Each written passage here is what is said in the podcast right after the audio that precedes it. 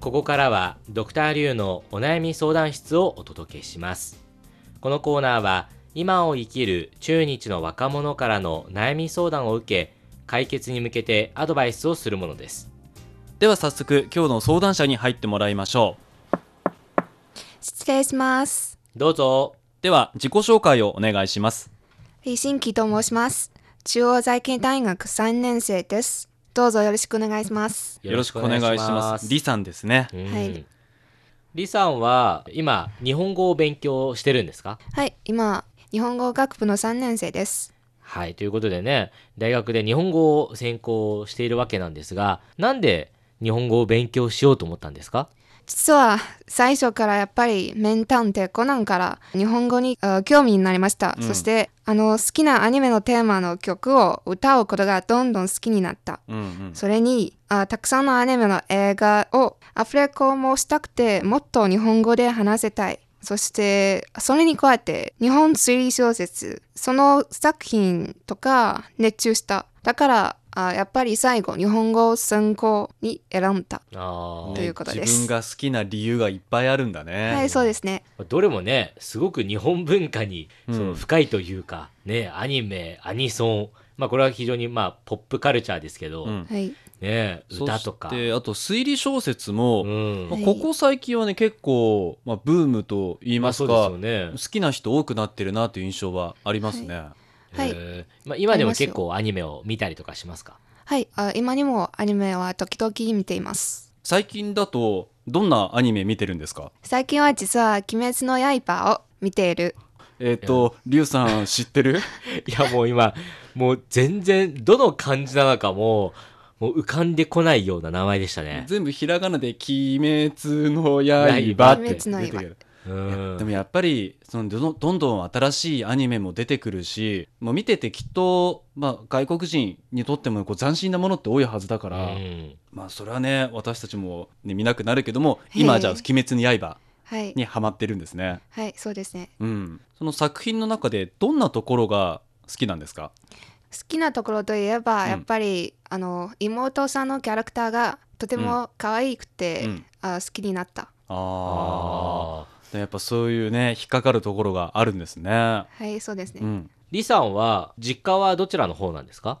実家は山東省青島市ですおおじゃあもう青島で育ってきて大学から北京でそうですねなるほどどうですか青島と北京って気候がちょっと違いますよねそうですね北京はやっぱり青島よりあもっと潤くないと思いますあ乾燥してるってこと乾です燥してるそうは、だね、あそりゃね青島から来たらすごい乾燥してますもんね、うん 大体多分北京からチンダオって、まあ、高速鉄道だったら5時間6時間くらいかないは8 8時時間間かはい8時間ぐらいだからそれくらい離れるとでもなんか中国地図で見ると、うん山東省と北京ってまあ近まだいですよね近いイメージあるけどでも全然乾燥して、ね、違うんですもんね北京はそうですねじゃあ最初来て1年目の特に今くらいの時期ですよね秋とか冬どうでしたか、肌が乾燥すぎてとても毎日マスクをしないと、うん、はい、やっぱりあ無理でしょうそうですよね特に乾燥女性はねはい大変だと思います、うん そうですよねまあねだから慣れるまでが大変でしょうね、はいということでさて今日はどんなお悩みでしょうか最近はずっとジムに来たいからあ VIP カードを作りましたけど学校からバスで1時間もかかりますその通勤時間はやっぱり潰すことをとても悩んでいる学校で運動したら冬になると天気も寒くなるから学校で一緒にボールをやる人も少なくなるという悩みがありますねうん、うんえボールを一緒にやるっていうことは何か球技ですかサッカーとかバスケットボールとか、サッカーは無理でしょあのやっぱりバスケットボールやあ卓球なんかうんうんあまあ、どちらもね中国では人気のあるスポーツだし、そうですねやってる人多いですよそうですねそうですねやってる人が多いけれども学校で一緒にやってくれる人が少ない、はいまあでも冬はね寒いですからね、はい寒いですまあ、それでその VIP カードを作って学校からジムに通っていたけれどもやっぱり時間がかかりすぎるとそういうことですかはいそのバスで行く時は何をしてるんですかその1時間ぐらいかかる中で音楽を聴くことああなるほど、音楽を聴いたり。音楽聴いてもね1時間ずっと移動してで、はい着いて運動するそこからはいまた1時間、そうで すねまあそうなるとね確かにね。大変といえば大変ですね。はいえ学校の中にそういう事務的なところはないんですか実はあ学校にも運動をするコートもありますでもあバスケットボールのコートはあの普通の学生たちは使えないですあ、そうなんですか。はいえそれは特別のあ試合があればそのコートを使いますあそそっか、じゃあ一般公開はされてないっていうことですもんね。そうですねということはバスケットボールを遊ぼうと思った時にはどこが使えるんですかプレイグラウンドあ、そっか、グラウンドでやるしかないんグラウンドでだ。あその屋内じゃなくて屋外でしかバスケットボールできないんだ。はいそうですねそっか、じゃあね、冬はね、ちょっと寒いかもしれーな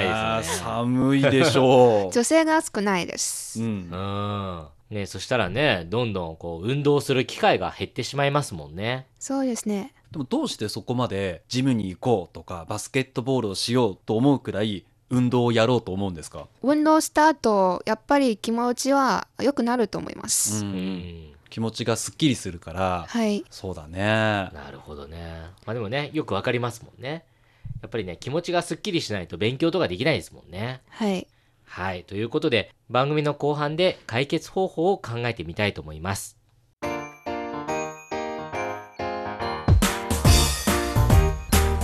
お聞きの放送は北京放送中国国際放送局です。ドクターリュウのお悩み相談室。今日は、中央財系大学3年生の李新規さんの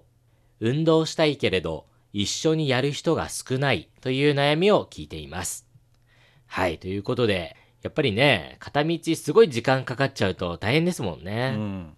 ということで、あの、私の方からもう少し質問をしたいんですが、はいリさんがその好きな運動、例えばね、はバスケットボールと卓球、さっき話がありましたけれども、そうですねそれ以外に好きな運動はありますかそれ以外は特に好きな運動はないかもしれないが、多分フィットネスとかサイクリングとかあそれも時々やりますおー、なるほど。じゃあ嫌いな運動はありますか嫌いとも言えないですがやっぱりランニングとかそれから楽しみを見つけることはあ今までできないと思います。あーまあ確かにね、難しいですね、そしたら。そのランニングがはいあまり好きじゃない理由は何ですか一人でずっとやるからランニングは私の印象の中には簡単な左手あ右左の足右手右の足の簡単な交換の動きうん、だからちょっとつまらないかもしれないと思いますなるほどね同じ動きの繰り返しだから、はいそうですね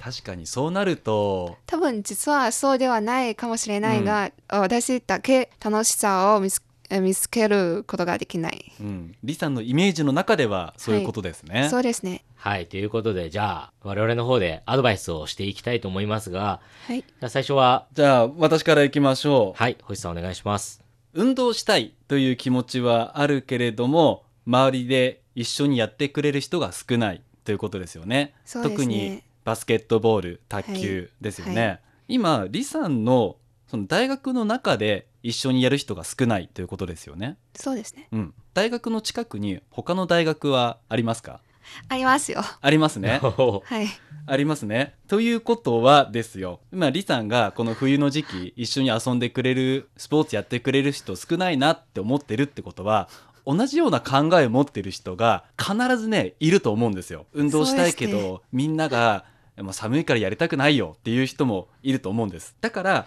もうそういう人方とどんどんつながってって大学を超えた横のつながりだから同じ年齢とか同じ世代その人方と集まったらみんなバスケットボール卓球をしたいと思ってるから それは集まりますよじゃあ何曜日にここに集合だって言ったらもうみんな遊びたいから行く行くって集まってくるしなるほどね。でもそうすることできっとその大学以外のとこでのはい友人関係とか新しい広がりができると思うのでそうですでねそこでもちろんもしかしたらバスケットボール卓球が好きな彼氏であったりとかいいなって思う人が見つかるかもしれないこれはもう運動もできるしこれから先につながる人も見つかるかもしれないので他の大学でそこの同じ世代の人と会ってスポーツをやってみたい人を探してみるということを私はお勧めします。そうですか、わかりました。ありがとうございます。はい。じゃあ私からのアドバイスなんですが、リさんのその宿舎の部屋っていうのは広いですか、狭いですか広いあ、か広いですか何人部屋ですか4人目はです。でも、まあまあ広い。はい、まあまあ広い。はい。わかりました。じゃあ私からのアドバイスなんですが、はい、さっきリさん、あの、フィットネスとかっていう言葉が出ましたね。はい、そうですね。私がお勧めしたい、えー方法はズバリ、もう部屋でできる運動をしましょうです。えー例えば、ヨガ。ヨガは、まあ、いろんなヨガがあるんですよ。なので、例えば、その、まあ、今、アプリとかでいろんなレクチャーあるじゃないですか。そうです例ねえば、あの、5分でできるヨガですとか、10分でできるフィットネスとか、はいいろいろあるんですけど、それを見つけて自分に合う、そのプランっていうのを見つけるのがいいと思います。外に出ると確かに、まあ寒いですし、誰か一緒に行こうよって言って、多分ね、誰も手を挙げてくれないとちょっと寂しくて、じゃあ今日やめようかなっていう風になってしまうので、たださっきリさんが言ったように、その汗をかいて、すごく気持ちよくなって、一回リフレッシュしたいっていうのはすごく大事なことだと思うので、はいもうそれだったらもう自分の部屋で宿舎でもうそれをやって5分10分やれば毎日運動できて健康にもなれるしリフレッシュもできるしそれを見た同じ宿舎の人はねあれじゃあ私もやってみようかしらみたいな感じになるかもしれないので、ぜひ自分の部屋でやることをお勧めしたいと思いますそしてもう一つあの今フィットネスに関してはいろんなゲームが出ています知ってますかそうですねいろんなそのえーゲームが出てるんですけど、あのコントローラーを持ってこうやってなんか動いたりとかそういうゲームが実際にあるんですねなのでそういうゲームを活用してゲームをしながら運動をするというのも、まあ、非常にいいんではないかと思いますへえそして面ですね白い。そう面白いんですよ私もちょっとやってるんですけどなのであのゲームですからもちろんお友達もみんなが見に来てこれなんだろうと思ってねすごく興味を持ちやすいのでそういう意味では、ね、その携帯のアプリとかを通して簡単なフィットネスをやるっていうのもありますし、まあ、ゲームの力を借りてやるっていうのもいいと思いました。ということそうでですかこの方法をアドバイスしたいと思います。ありがとうございます。はい。ということで、リさんいかがでしょうかまずは、あの、一つお聞きしたいですが、はい。あの、どうやって周りのあ学校の私と似ている友達を集まっているのか。あうん、探すかですね。そう、はい、そう探せばいいのか。そうですね結構よく言われてるのがこう3人たどったらその自分が会いたい人につながるって言われてるんですよだから自分の友達の友達の友達を探っていったらそこの、まあ、何々大学の例えばスポーツが好きな人とかでもでも必ずその北京に住んでる大学生だったらはい、でもいろんないろんな出身者いろんな大学の人がいるのでそこでつながったりとかできると思うんですね。ではいきっとその中では例えばその大学生の中でも大学のその関係を超えてスポーツが好きな人で集まるグループがあったりとかそう,、でいうすねのがあると。思うのでそこを見つけたらうんそこに思い切って参加してみる、はい、そうすると必ず自分の友人関係が広がっていくと思います。そうですね。わかりました。ありがとうございます。ドクターリュウのお悩み相談室。今日は中央財系大学3年生の李新規さんの運動したいけれど一緒にやる人が少ないという悩みをお届けしました。それではまた次回。再见